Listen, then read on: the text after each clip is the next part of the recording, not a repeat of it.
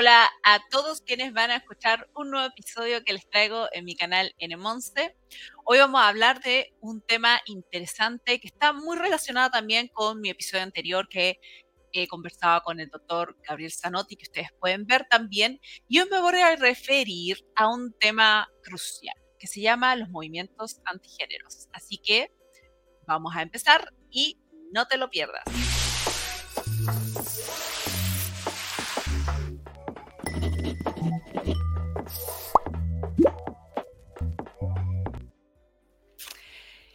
Estamos aquí para hablar de este episodio interesante porque también van a surgir varias cuestiones a reflexionar y que tienen que ver en torno a este texto en la cual les he preparado una presentación. Y este texto se llama Los movimientos antigéneros. A simple vista parece ser una crítica a lo que es la ideología de género, a esta Agenda 2030 pero claramente cuando uno comienza a leer la serie de ensayos, tienen un patrón muy similar en cuanto a su crítica y va referido precisamente a lo que ellos denominan como los movimientos de antigéneros, basados en, en el neoliberalismo, nuevamente este chivo expiatorio en todas y cada una de estos discursos de izquierda, pero también se agrega el neoconservadurismo y algo interesante, porque vamos a darnos cuenta también que todos estos ensayos eh, tienen una crítica hacia lo que es la religión en sí, referido específicamente a los evangélicos y a los católicos. Y por eso hablan de el neopentecostalismo.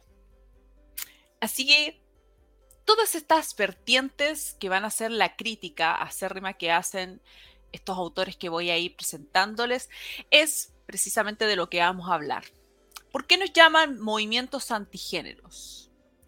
Y específicamente vamos a, referirnos a este texto porque también fue un texto que fue encontrado en la Biblioteca del Congreso Nacional a raíz de una búsqueda de otros temas que aparecen sobre la diversidad, sobre la paridad, y arrojó este texto que me pareció interesante y quiero compartirlo con ustedes también, que ustedes lo pueden encontrar. Yo les voy a dejar en el link de la descripción de este video este texto para que puedan hacer sus propias conclusiones y también leerlo para darse cuenta de ciertas cuestiones que ponen y colocan en su introducción y también como reflexiones y hay cosas que no calzan, hay cosas que quedan en el aire, que no se contestan y que sin embargo son puntos claves en esta discusión.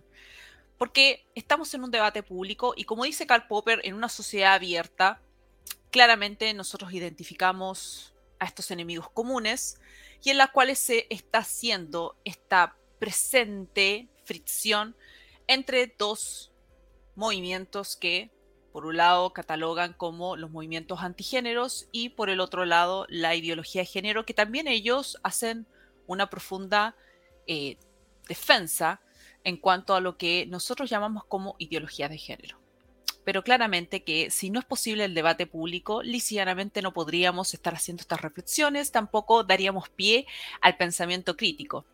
Así que es muy importante que compartan, difundan, porque lo que vamos a ir viendo va a ser breves consideraciones que ustedes después pueden encontrar en cada uno de estos textos que conforman esta compilación de los movimientos antigéneros.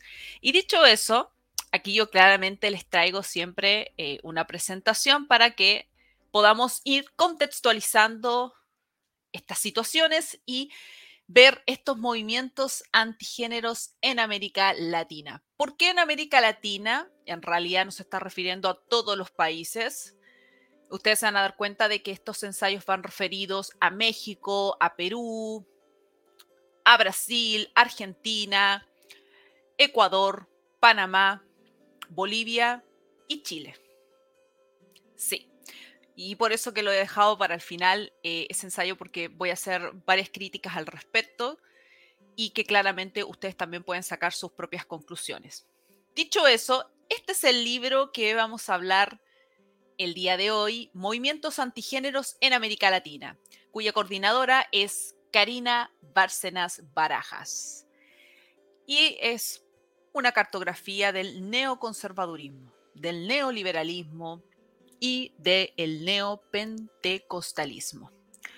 Todas estas situaciones neo, estas tendencias nuevas, eh, se ponen en la palestra discursiva, en todo lo que son sus argumentos para poder refutar lo que nosotros hablamos como ideología de género, por qué se crean estos movimientos antigéneros como una forma de eh, coartar la libertad en cuanto al género, a la sexualidad y a un derecho que es bastante cuestionado y que también vamos a ir viendo en mi canal y que es precisamente esto de los derechos reproductivos, esto de la, eh, del autopercibimiento, de la autonomía en cuanto a la sexualidad, pero uno ve hasta qué punto es realmente eh, una autodeterminación del propio individuo, me estoy refiriendo, y qué tan viable es eso del derecho a disponer libremente de mi cuerpo.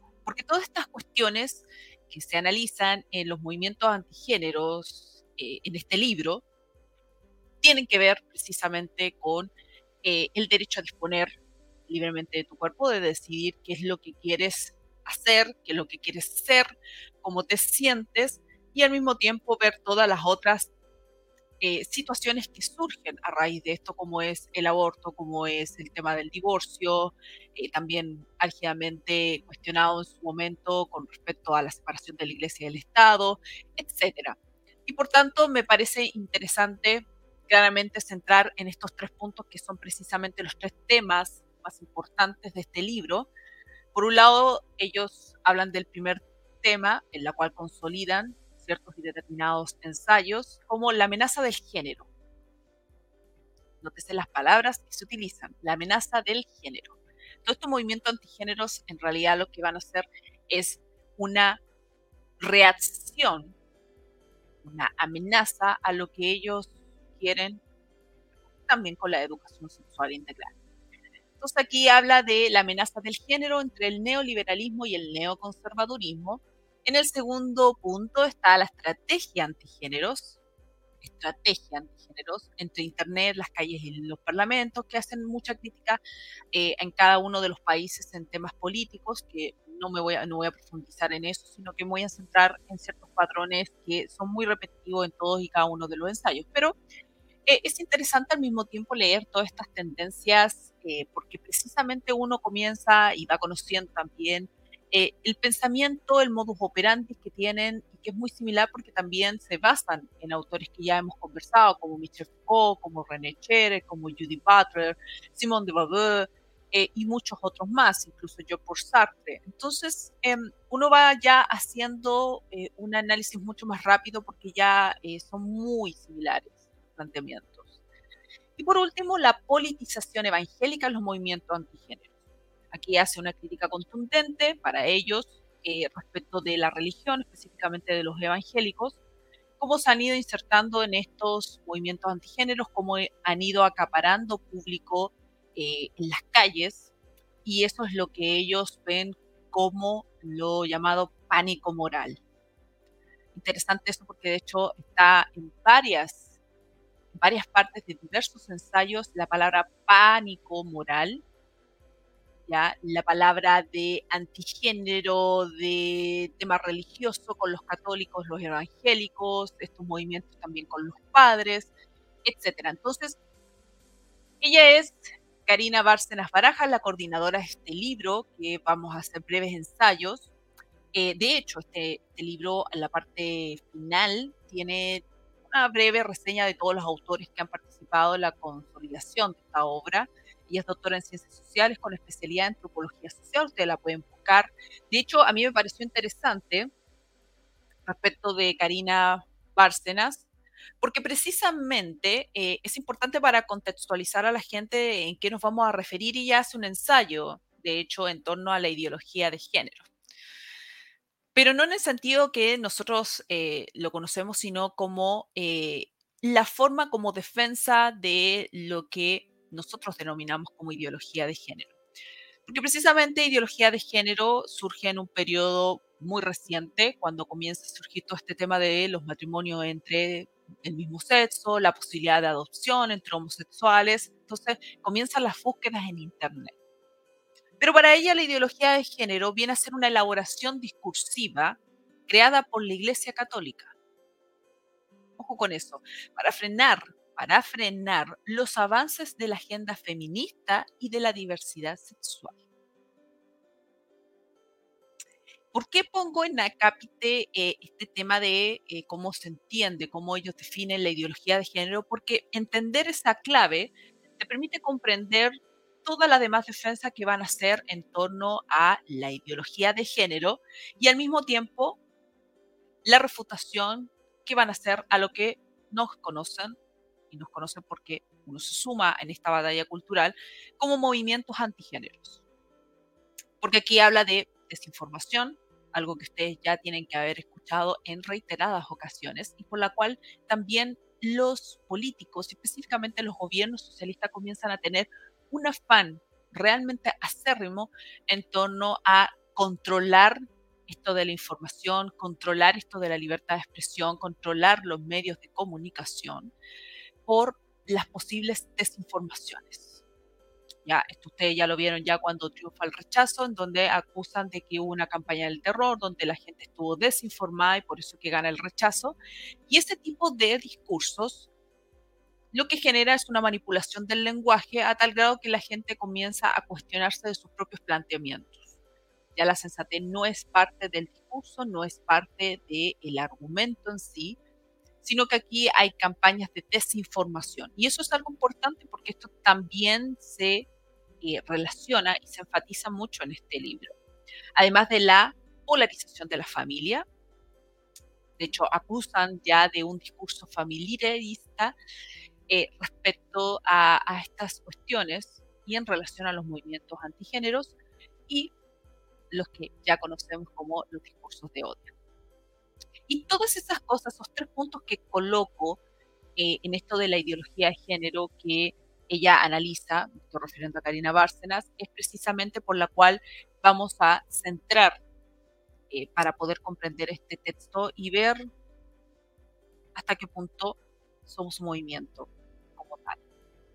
Y dicho eso, claramente que eh, entramos ya en materia porque precisamente me, pareció interesante esta cita, que ustedes la pueden encontrar en la página 48, a raíz de, un ensayo de Roger, de Fernanda Frisio y Alicia o Alice Herzog, que es sobre la situación que ocurre en Brasil.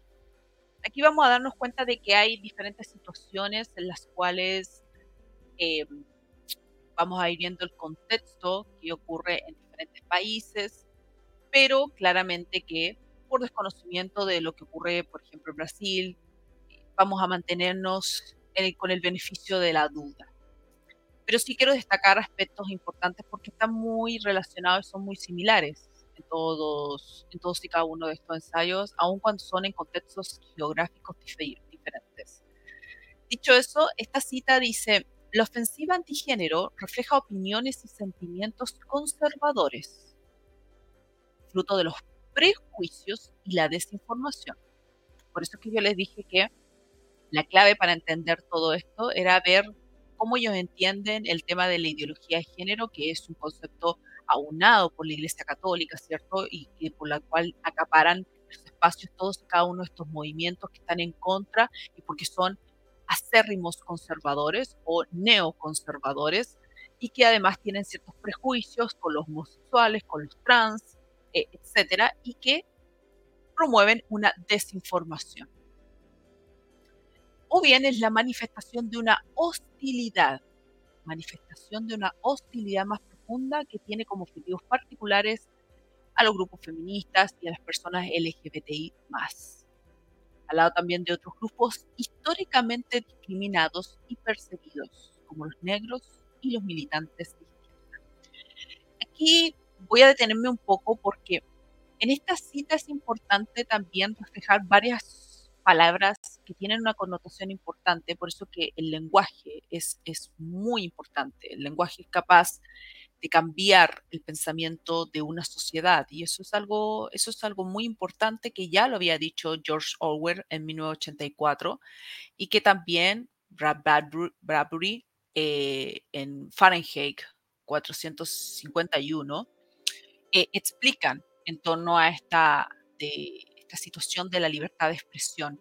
Y aquí es importante porque aquí vamos a hablar del prejuicio, y hay una palabra del prejuicio, de esa valoración anterior que se tiene sobre alguna cuestión, pero este prejuicio ya es en un término negativo. Y esto es algo eh, que incluso filosóficamente se ha debatido.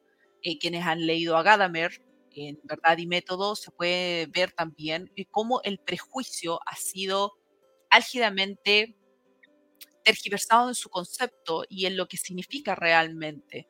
Porque todos como seres humanos tenemos prejuicios, pero esos prejuicios, esas valoraciones, implican también una actualización de la misma historia que se vive en el presente.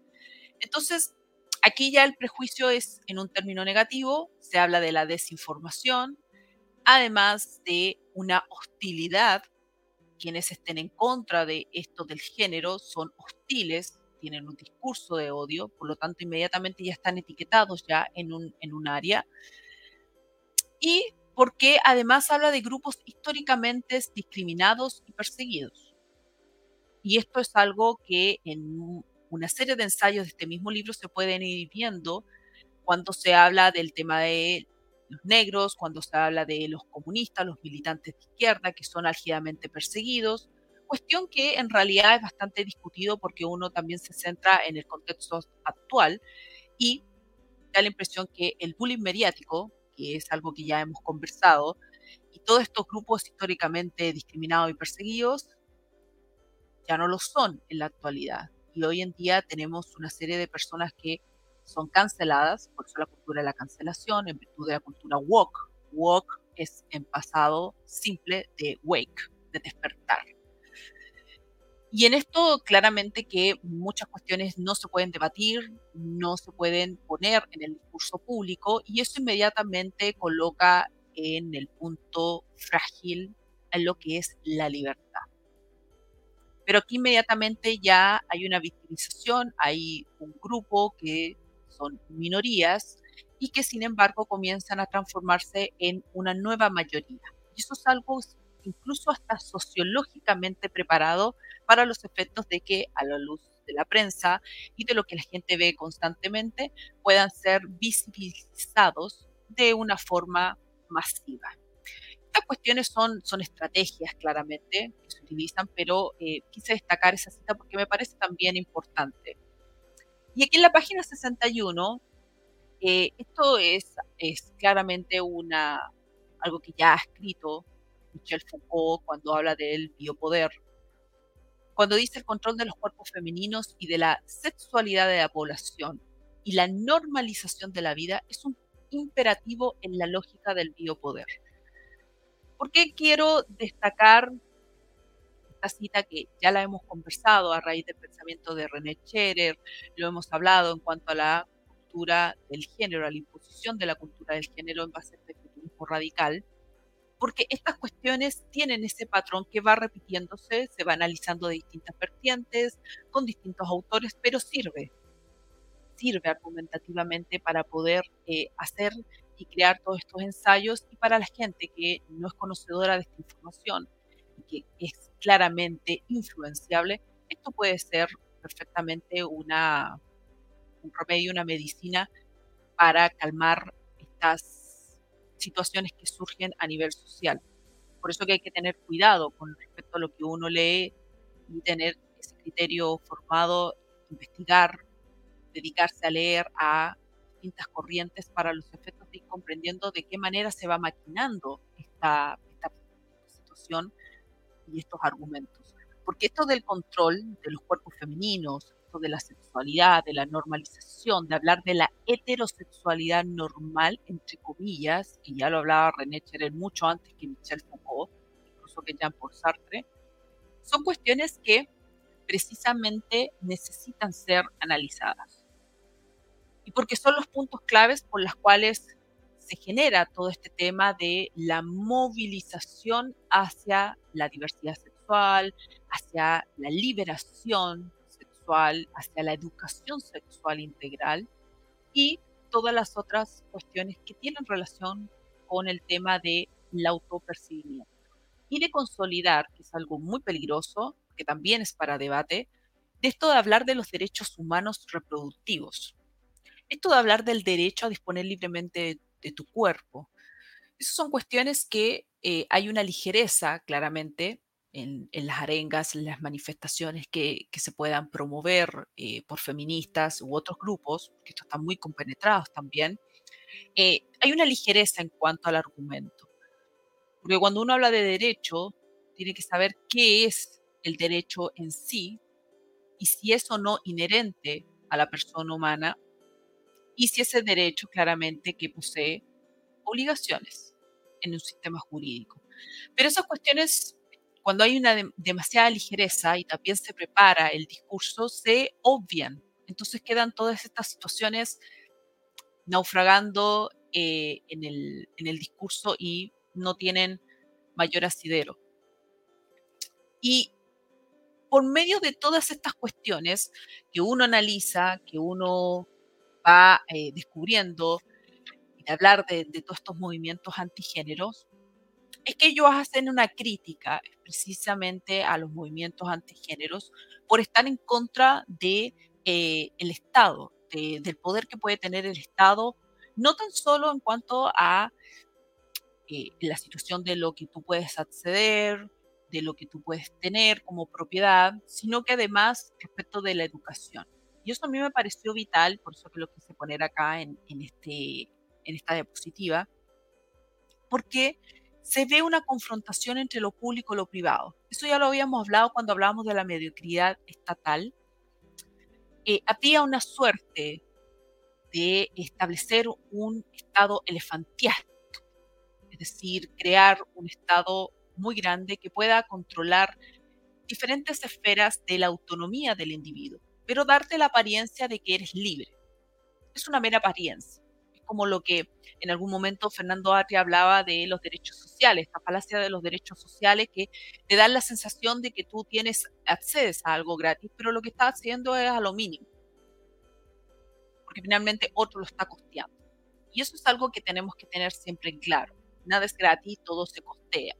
Por lo tanto, en cuanto al Estado, en cuanto a su administración, eh, estos autores que plantean estas diversas situaciones en diversos países, ellos tienen catalogado el tema de una responsabilidad estatal, de que el Estado vendría a establecer de mejor manera la educación que deberían o no tener los hijos. En contrario censo de la responsabilidad familiar privada, que así la habla. Ustedes la pueden encontrar ahí en la página 89, en el ensayo de José Morán Juan Marco Maglione sobre la situación de Argentina. Aquí ya pasamos a Argentina. Pero voy catalogando eh, ciertas cuestiones que me parecen importantes y también los voy enfatizando para ustedes porque esto es algo que en todo discurso, en todo debate lo van a ver, qué es la responsabilidad que tiene el Estado versus la responsabilidad que tiene el individuo como tal. Ahora, uno puede preguntarse, ¿pueden ser compatibles? ¿Qué diría Friedrich Hayek? ¿Qué diría Robert Nozick respecto de esto de la responsabilidad del Estado versus del individuo? ¿Sería posible? Yo diría sí, sería posible, pero siempre y cuando el Estado sea un Estado mínimo regule ciertas y determinadas cuestiones que son los temas elementales de la vida, libertad y propiedad del individuo. Eso diría Robert Nozick y, cierta medida, también Hayek estaría bastante claro con respecto a un estado mínimo en la cual tenga la suficiente autonomía el individuo para poder controlar y gobernar sus propias decisiones, que son parte de su esfera privada. Pero aquí resulta ya no ser tan compatible y estos temas son realmente los puntos claves por los cuales entramos estos debates, porque llanamente decimos, bueno, si no fuera debate esto de la responsabilidad estatal, esto de la responsabilidad privada o de la familia privada, no podríamos, no tendríamos por qué preguntarnos el por qué el Estado tendría que imponer una adecuación sexual integral. Y es ahí el kit del asunto porque uno ahí entra a reflexionar. ¿Por qué el Estado tiene que imponer una educación sexual desde la primera infancia? Como ya lo decía el texto de la nueva constitución que fue rechazada el 4 de septiembre, y que tenemos que tener claro que esos temas son y siguen siendo puntos necesarios que necesita este gobierno. Y son cuestiones también que se dan, van circulando en otros países con nuestros candidatos o con otros presidentes que tienen un contexto, si bien geográfico, muy diferente, los patrones son similares. Entonces ahí es donde uno comienza a cuestionarse el por qué impulsar esto. Y es más, si todos estos autores hablan de la autonomía, ¿cierto? De la libertad, de que estas personas conservadoras, acérrimos conservadores o neoconservadores, o extremadamente religiosos, que también voy a hacer mi reparo respecto a eso, uno puede decir, bueno, si es tan democrático como ellos dicen, ¿por qué el Estado tiene que incidir en eso? ¿Eso lo hace más democrático? Eso no da la apariencia de que gozo de algo cuando en definitiva a mí lo que me están diciendo es qué hacer y qué ser o quién ser efectivamente. Porque el tema de la autodeterminación, el tema de esa diversidad sexual, en definitiva te lo están estableciendo por el Estado. Y por lo tanto tú ya no tienes autonomía. Entonces la capacidad volitiva del individuo queda completamente relegada. Y esa refutación que uno tiene con este tipo de argumentos llega al mismo punto. Bueno, ¿somos los seres humanos libres? ¿Realmente tenemos autonomía? Y si tenemos autonomía, ¿por qué debatir de este tipo de situaciones con el tema del género ¿por qué debatirlos de la misma forma generando más violencia? Cuando la violencia lo que engendra es más violencia. ¿Por qué entramos en el tema del argumento a criticar en forma acérrima a las personas que son religiosas? ¿Por qué entrar en ese discurso cuando en definitiva estamos pregonando algo que supuestamente es democrático, algo que supuestamente promueve la libertad del individuo? ¿Hasta qué punto? ¿Hasta qué punto nosotros promovemos esta libre determinación o el disponer libremente de mi cuerpo en una situación en la cual se promueve el alquiler de útero, donde tú ya no eres libre. Entonces esas paradojas son las cuestiones en las cuales tenemos que entrar en reflexión y que ellos nos catalogan como movimientos antigénero. Pero más allá de eso, tenemos que empezar a tener las herramientas necesarias para poder hacer estos debates públicos. Porque Popper lo dijo, es una sociedad libre, es una sociedad abierta y por lo tanto en una sociedad abierta se permite el debate y podemos entrar a debatir. Pero cuando comienza a haber cultura de cancelación, ese debate se pierde y ya no somos libres. Ya no se habla de una sociedad libre. Por lo tanto, todo lo democrático, todo lo liberal, todo lo que se pueda eh, pregonar por los efectos de usarlo como argumento para esta situación, se cae caen a pedazos. Entonces, siguiendo con la temática, eh, esto resulta importante porque, como hemos dicho, eh, todos los argumentos de estos diversos ensayos, y lo digo así, es todos, ustedes pueden marcar cuántas veces van a ver repetida la palabra pánico moral, cuántas veces van a ver repetida la palabra conservadurismo o neoconservadurismo, o eh, el tema de lo neoliberal, lo capitalista, lo heteropatriarcal, lo patriarcal. Todas esas palabras las van a ver repetidas innumerables veces en los distintos ensayos, porque los argumentos siguen siendo los mismos. Y es caso curioso de que ponen eh, planteamientos bastante interesantes, pero no los responden. Y no lo van a poder responder tampoco. ¿Por qué? definitiva, no hay argumentos suficientes para poder hacer frente a este tema que como bien lo dijo el profesor Gabriel Zanotti, escapa del área biológica. Esto ya tiene que ver con un área de valoración. Y en esto también me voy a remitir a, un texto que, estoy leyendo y que también se los voy a compartir para que generemos esa reflexión que va más allá de establecer netamente una educación sexual integral. Y aquí dice, el nuevo conservadurismo no es nuevo en el sentido de las ideas. No es nuevo en el sentido de las ideas. Es una doctrina de reacción de reacción que ha reinventado sus formas y estrategias. ¿Para qué? Para combatir, dice la palabra, combatir y restablecer el orden social. Yo creo que aquí Sir Roger Scruton no estaría de acuerdo con esta cita. Sir Roger Scruton que escribe Cómo ser conservador, una obra muy buena que la recomiendo leer. Tampoco Gadamer estaría muy contento con esta, con esta catalogación, porque habla del nuevo conservadurismo. Si el nuevo conservadurismo sería raro que no fuera nuevo en el sentido de las ideas, pero, pero bueno, más allá de la semántica, eh, acá lo que se está estableciendo y lo que se piensa también es que toda persona que es conservadora eh, es aquella persona retrógrada en sus ideas y que por lo tanto no quiere que nada cambie. Yo creo que ese es el error más garrafal que uno puede entender al conservador. Porque el ser conservador, y eso también lo expresa así Roger Scruton, es precisamente el poder respetar, preservar determinadas tradiciones que forman parte de una sociedad, de una institucionalidad, pero al mismo tiempo el poder ir renovando las situaciones conforme a la actualidad, al tiempo presente de manera tal de no romper lo que forma parte de una historia misma del individuo y de la historia de la humanidad en sí. Pero cuando se banaliza el concepto de conservador, que también tiene una estrategia en, en, términos discursivos, las personas inmediatamente piensan de que porque alguien está en contra del tema de esto, de la ideología de género, de la educación sexual, es inmediatamente un conservador, una persona retrógrada, que no admite cambios quiere todo lo pasado mantenerlo intacto. Y eso es un error. Eso no es parte de, ser conservador, ni menos del neoconservadurismo. Pero sirve para el argumento que ellos quieren elaborar, sirve, porque además hablan de combatir y restablecer el orden social.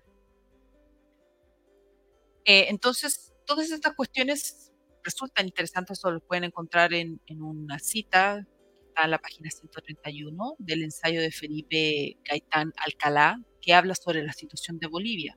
La situación de Bolivia que está centrado también en lo que pasa con Evo Morales, con todo el tema político. Eh, el primer gobierno de Evo Morales, eh, los cambios que obtuvo en base al capitalismo, tan cuestionado, pero que después comienza a cambiar. Todos estos se van transformando porque ahí también incurre como en un autoritarismo, ya casi totalitarismo cuando quiere imponerse como tercer mandato consecutivo en Bolivia. Entonces, en esas cuestiones eh, creo que la gente tiende a elaborar el concepto en base a su experiencia, pero eh, no tiene cuidado que al hacer ese juicio, lo que estás haciendo es generalizar una ideología, un sistema de pensamiento tan importante como es el conservadurismo. Y claramente Edmund Burke estaría retorciéndose en su tumba. Y, claramente que eh, en torno a esto de los movimientos, que para ellos son contramovimientos, aquí eh, en el ensayo de Joseph Salazar, que habla sobre la situación de Ecuador, cita a dos autoras, que es Meyer y Stangenborg, eh, para referirse a los contramovimientos ya que en este caso serían los movimientos antigénero, que estarían haciendo contra revolución o contra movimiento de lo que ellos quieren pregonar como parte de la liberación sexual, la ideología. Entonces, aquí eh, establece que los contramovimientos, movimiento antigénero, aparecen justamente cuando un movimiento social opuesto demuestra tener capacidad para influir en el sistema político, y o posicionar un tema en el espectro del debate público. El problema es que parece ser que no les agrada el tema de estos movimientos antigéneros, que de hecho se puede leer en varias partes, eh, donde citan a varios autores de diferentes, diferentes sectores, pero específicamente citan a Nicolás Márquez y Agustín Laje yo creo que todos aquí quizás ya conocen, ya han leído eh, eh, varios textos de ellos. Agustín Laje con su último texto que habla sobre el tema de la generación de idiotas y el libro que escribe con Nicolás Márquez sobre el pionero de la nueva izquierda y después Nicolás Márquez que hace el libro de explicar el tema de Salvador Allende, la dictadura comunista y el tema del Che Guevara, eh, ellos están citados en todos los ensayos, ya como parte de estos movimientos antigéneros, incluso con otros autores que quizás no se conocen, como Jorge Scala y varias activistas pro, pro familia, pro vida, eh, porque todos estos para ellos son estos contramovimientos que vienen a contrarrestar lo que ellos quieren realizar. ¿Por qué? Porque estos movimientos antigéneros, como lo cataloga, eh, empiezan ya a tener espacio, empiezan a tener influencia. Entonces, cuando tienen influencia, ya no es fácil el poder llegar y pregonar ciertas y determinadas ideas porque comienzan a ser un contrapeso. Entonces, eh, ese contrapeso ya no es solamente en el índole social, sino que en, el sistema político. ¿Por qué? Porque comienzas a ver candidatos, eh, diputados o parlamentarios que comienzan a ponerse en ciertos y determinados lados. Pro familia, pro vida. Entonces son ya catalogados como ultraderechistas, incluso fascistas, eh, pro vida, pro familia. Entonces todas esas vertientes para ellos son de personas neoconservadoras, que son personas retrógradas o extremadamente religiosos o extremadamente neoliberales y heteropatriarcales, etc. Entonces, ya ahí la catalogación para poder hacer un debate público como ahí lo, expone ya es bastante difícil porque está la cultura de cancelación, porque está el tema de que tú no puedes hablar de algo tan importante como el concepto de mujeres en sí, sino que ya te tienes que referir a hablar de personas menstruantes. ¿Por qué? Porque no puedes herir la sensibilidad de otras personas que puedan sentirse o autopercibirse como mujeres. Entonces, estas cuestiones son bastante importantes también porque vienen a poner también en jaque eh, la esencia misma de la mujer. Porque ya hablar de personas menstruantes, tú estás generando lisianamente una violencia para el sexo, que en este caso es el sexo femenino, y al mismo tiempo el sexo masculino. Entonces, todas esas paradojas, ya en las cuales eh, vamos a ir haciendo mayores análisis también eh, de diferentes vertientes, eh, en el transcurso del tiempo con, con, otros autores que espero tener muy pronto acá en el programa para que podamos ir uniendo estas piezas del puzzle. Entonces, todos estos movimientos como con mis hijos no te metas, eh, que también eh, es parte del ensayo en este libro, este movimiento con mis hijos no te metas es también catalogado como un movimiento antigénero, ya todos estos padres que pueden no necesariamente ser religiosos, sino que están en contra de la imposición por parte del Estado de una educación sexual desde la primera infancia o dejar que los niños desde muy pequeños se auto perciban como gusten o se puedan explorar junto con una profesora o con una tía de jardín. Eh, todas estas personas son movimientos antigéneros, son neoconservadores o neoliberales que promueven estas ideas de biopoder, de ideas patriarcales, de, lo heterosexual que no es natural, etc. Solo quise poner precisamente ahí en, imagen, porque acá yo creo que van a haber muchos padres que van a verlo. Entonces, cuando tú debates sobre un tema y expones aspectos religiosos, tienes que tener el cuidado de que eh, la mayoría de las personas que están en contra de esto no necesariamente son religiosas. Y aquí Joseph Salazar continúa diciendo que la lucha antigénero ha minado las posibilidades. Ha minado quiere decir que ha obstaculizado, eh, ha perturbado un poco las posibilidades que ellos tenían de consolidar la verdadera educación integral con un enfoque de género en todo el país. Y más cuando se refiere a temas de diversidad sexual, métodos anticonceptivos, aborto, entre otros. Ahora, yo quiero hacer acá un paréntesis cuando estamos hablando de tema de la sexualidad, la diversidad sexual, y nos vamos a poner con el tema del divorcio, del aborto, del uso de anticonceptivos, porque son cuestiones completamente diversas. Los debates que se originen en torno al aborto ya, o en torno a la disidencia sexual pueden tener un poco de relación porque está el famoso derecho a disponer libremente de tu cuerpo que es bastante cuestionado. y al mismo tiempo también el derecho, si tenemos el derecho a ser padre o madre. Y eso también es un tema a debatir, tanto bioético como filosóficamente, incluso jurídicamente. Pero jurídicamente es un poco más eh, limitado porque si el gobierno no pregona este debate público, no, no puedes entrar a, analizar esto en doctrina o jurisprudencia. Pero son debates que no están del todo cerrados y que son importantes entrar en reflexión.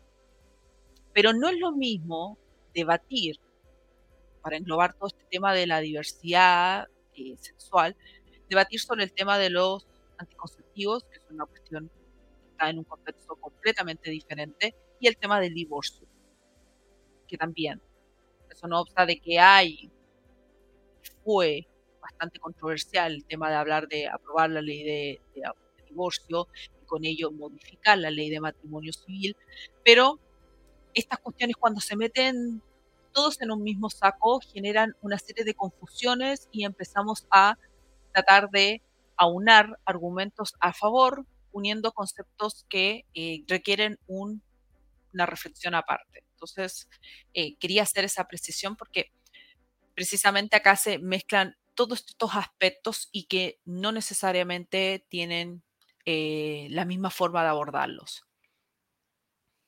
Ahora, refiriéndonos a la situación de Panamá, eh, aquí hay una cita en la página 209 donde habla de que este neoliberalismo, nuevamente, neoliberalismo, panameño, tiene fuertes resonancias en las propuestas de la teología de la prosperidad del neopentecostalismo.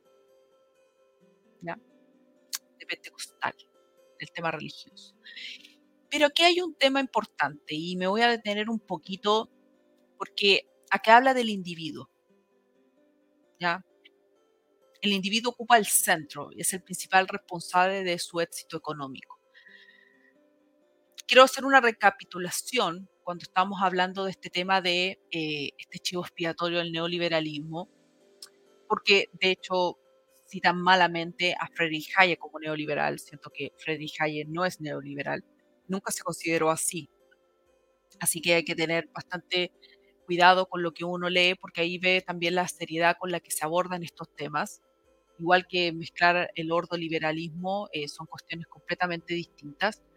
Eh, en filosofía política deberían eh, tener un poquito de conocimiento para poder hablar de estos temas, pero lo voy a dejar pasar porque quiero centrarme en dos cuestiones claves. Uno, el individuo, el yo. La autonomía del individuo como el centro de estudio que comienza a ser relegado ya con este posmodernismo. Y eso es evidente, eso es parte de la historia de la filosofía, parte de la historia propiamente tal de la humanidad. El individuo comienza a ser relegado y por lo tanto comienzan a tomar y acaparar otras esferas el control de esa autonomía del individuo y claramente que las críticas constantes que se escuchan respecto de eh, quienes están en contra del neoliberalismo, precisamente porque el neoliberalismo, como el capitalismo, eh, promueve ese, ese centro antropológico del yo como parte y como ente que es responsable de sus acciones y de su propio éxito económico y por lo tanto hay que eliminarlo porque es el Estado el que debería tomar esa preponderancia. Por eso que sigo insistiendo que el debate entre lo público y lo privado ya comienza a haber mayores fricciones y es algo que en la actualidad no se puede hablar de que es diseñadamente compatibles. Porque por eso se producen esas fricciones hoy en día entre qué es lo que me compete a mí como individuo y qué es lo que le va a competir específicamente al Estado. Y esas cuestiones son álgidamente debatidas porque precisamente cuando entramos en este debate del individuo, es precisamente el meollo de todo este asunto. ¿Hasta qué punto es realmente libre? Y en eso yo me quiero centrar, aunque es en un tema de filosofía de la estética, referido al arte, yo creo que tiene bastante sentido también eh, en complementar un poco esta reflexión, porque precisamente estamos hablando de la autonomía del individuo. Pero es curioso cuando Sir Roger Scruton, que es a raíz de este libro, se llama La experiencia estética. Ensayo sobre la filosofía del arte y la cultura. Se lo recomiendo, eh, bueno, para las personas que saben de arte, de estética, que van a comprender mucho más el texto, pero aquí yo quiero destacar algunas cuestiones que me parecen cruciales porque precisamente la autonomía del individuo es bastante importante en estos tiempos, eh, no tan solo porque yo puedo hacer o disponer de, lo que yo quiero o de concepto de propiedad, sino que tiene que ver con la valoración que hago sobre lo que es correcto y lo que es incorrecto. Y no tan solo eso, sino que la autonomía también está supeditado a los sentimientos, a las emociones. Cuando a mí me imponen una determinada forma de sentir, de pensar, sencillamente la autonomía se acaba y eso provoca un conflicto enorme con respecto a la personalidad del yo, mi carácter, mi personalidad, mi esencia. Porque ya no pienso por, mí, por mis propios medios, ya no tengo esa capacidad de poder determinar si siento amor o odio con respecto a determinadas situaciones o con respecto a determinadas personas, sino que estoy condicionado a tener que universalizar ciertos conceptos, ciertos sentimientos que yo tengo. Y eso es un peligro enorme. Entonces, cuando hablamos de la educación sexual integral como algo tan importante, nos estamos olvidando de las cuestiones más elementales que son de la educación en vez de estar debatiendo sobre el tema de hacer que los niños tengan una educación sexual integral desde la primera infancia, nosotros deberíamos estarnos poniendo a reflexionar respecto de la valoración de los niños, respecto de la humanidades que debería haber en una educación. Hacer mejores seres humanos. Eso es lo que deberíamos estar debatiendo.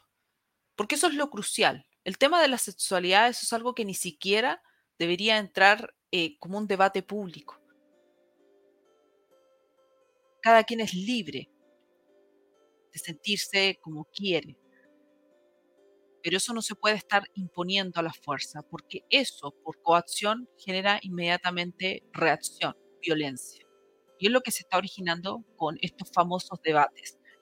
Entonces, me parece importante porque aquí también el, el hecho de transferir la obligación de sentir, de que yo sienta amor u odio por determinadas personas, que es un poco lo que hace, lo que haría también la educación sexual integral.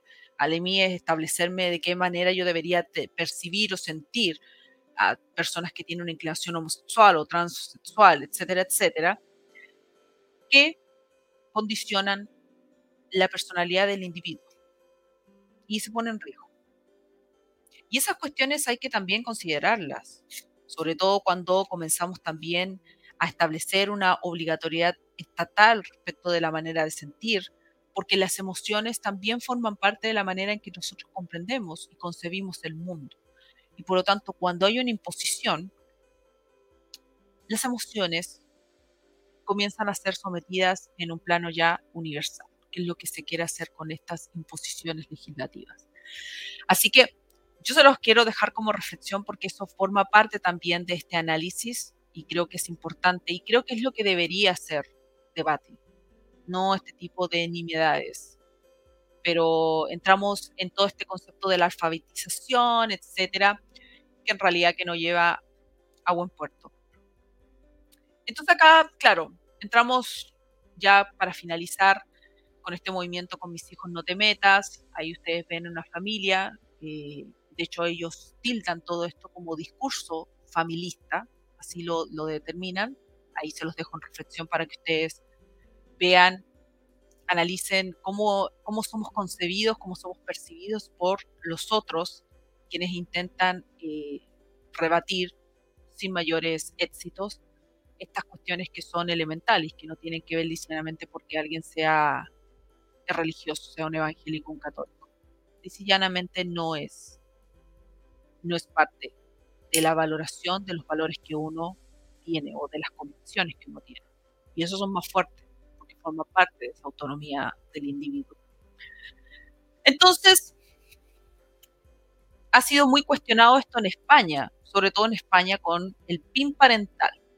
No ha llegado a Chile, pero probablemente entremos en ese debate a raíz de una imposición de la educación sexual integral, porque el PIN parental viene a ser un veto un veto que realizan los padres de que sus hijos reciban determinadas materias, de conocer los programas de determinadas materias. Hay mucho debate con respecto al PIN parental por ambos lados, por el lado de los que están en contra del PIN parental, suponen que es limitar, es excluir determinadas materias eh, de libre eh, conocimiento para sus hijos y por otro también delimitar como derecho eh, la libertad de cátedra.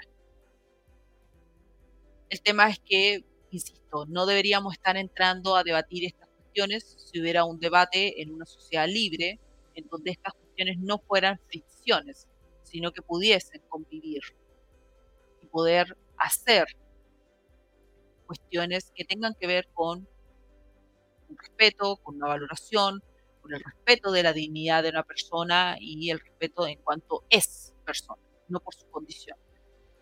Pero este tema del PIN parental es probablemente un tema que va a comenzar a salir a la palestra porque si ellos son libres de poder determinar legislativamente que los hijos tengan, los niños tengan una educación sexual integral, entonces creo que lo más lógico es que también los padres sean libres de decidir si quieren o no que sus hijos tengan esa educación sexual integral. Y eso se los voy a dejar ahí porque será materia para otro análisis, pero para quienes no sepan, pueden buscar ahí sobre el PIN parental, cuestiones que han surgido de debate en Ecuador, eh, España, México, ya así implica un limitar, un excluir o pues un cuidar. Y ya para ir finalizando, acá hay una cita de María Das Torres Campos que habla sobre la, la, agenda antigénero en Brasil. Y dice, instituciones como la familia, no te sé esta cita, eh, todas estas personas son doctoras eh, en antropología, son doctoras en ciencias sociales, eh, tienen especialidad en temas de género, diversidad sexual, etc. y llama la atención ver este tipo de citas, pero dice, instituciones como la familia, las escuelas, las iglesias, y el propio Estado han estado controlados por hombres blancos y heterosexuales que temen las consecuencias de la ciudadanización de la sexualidad y la política de igualdad de género. Me parece una aberración poco profesional. Realmente es poco profesional hablar de hombres blancos y heterosexuales. Como diciendo que en realidad si son todos homosexuales o transexuales, eh, las cosas funcionarían mejor. Además que estos temas, y que lo voy a hablar en, mucho más adelante, eh, todos estos temas están muy relacionados con el tema de la colonización, eh, que de hecho hay un texto ahí que pueden, pueden leer que se llama Los Condenados de la Tierra, eh, de Frank Fanon. son cuestiones realmente importantes poderlas separar porque acá utilizan mucho el concepto de la colonización, eh, del hombre blanco, eh, que ha impuesto el tema de la heterosexualidad eh, como algo parte del biopoder y por lo tanto hay que romper con esas estructuras del colonialismo, por eso estas teorías de la descolonización, de volver como el periodo antiguo, de la conquista, etcétera. Pero se los quería plantear porque es una cuestión que también lo van a ver mucho. Y bueno, para ir finalizando, con esto eh, quise dejar para el final este ensayo que hace René Tec López, ya que dicho sea de paso, en su presentación, eh, él se presenta como un doctore, ya no como un doctor, como un doctore. Es el único que está citado como doctore en estudios americanos con especialidad en estudios sociales y políticos del Instituto de Estudios Avanzados de la Universidad de Santiago de Chile. Y no es becado, es becarie de doctorado nacional en el año 2017.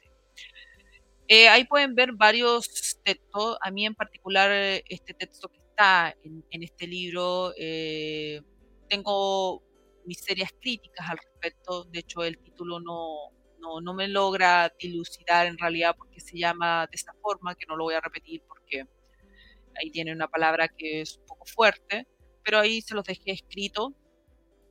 está en el texto tiene otros textos más que ustedes pueden buscar. Eh, promueve un poco mm, un tema de una mm, religión basada en la liberación sexual eh, y habla del pánico moral.